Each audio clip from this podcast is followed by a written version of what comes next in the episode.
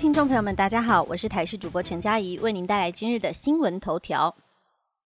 今年第一人大甲妈绕境爆冲突，白衣男子遭压制带回侦办。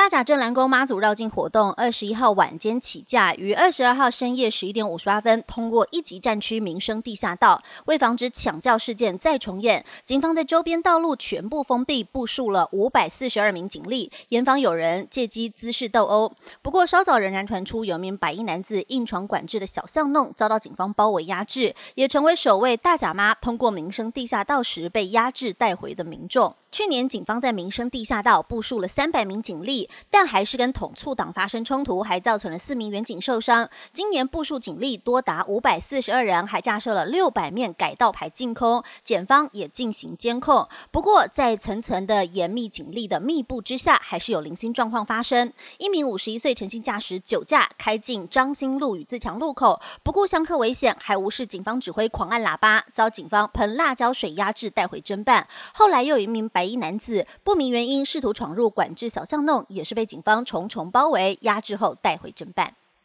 寿山猕猴恰北北动物园推六招猕猴不发喽。高雄寿山动物园坐落于自然生态的寿山，四十多年来与野生动物共存，最常见的就是台湾猕猴。为了让动物园的游客更了解如何跟野生猕猴相处，联手市府发言人周景瑜与在地品牌合作代言，拍摄了猕猴不 follow 六大妙招的宣导影片。透过生动活泼的互动，宣导食物不手提，收好在包包；食物不要挂在娃娃车上，也不要边走边吃，最好选择室内用餐，不要喂食猕猴，而且不要。与猕猴对视，遇到了猕猴抢食，记得手放开，不要拉扯的六大妙招，让猕猴不发喽。游客到动物园游玩之外，也可以一同守护猕猴。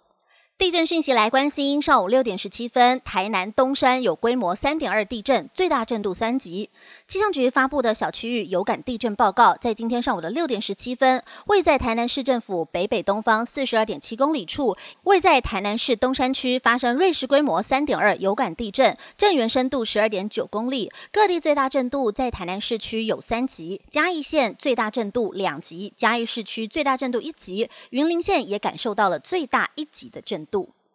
天气讯息来关心，温度回升，把握好天气。周二晚间开始，封面快闪，又要降下春雨。这个周末，在台湾附近海面的东北季风逐渐减弱，天气在清晨也逐渐回温，水汽减少了，都是多云到晴。在今天，北部的高温二十五到二十七度，中南部平地接近三十度，而在中南部的内陆地区更是有三十二度左右的高温。类似天气将会持续到礼拜二的白天，不过礼拜二晚间到礼拜三白天将会有一道锋面快速掠过台湾。这次的锋面结构不像上一次那么好，位置也偏北，主要预测是在中北部。地区会有一些短暂雨，南部云量偏多，山区会有零星降雨，会是比较常见的春雨形态。国际话题来关心，AI 生成车神舒马克专访被骂爆，德国杂志总编辑丢饭碗。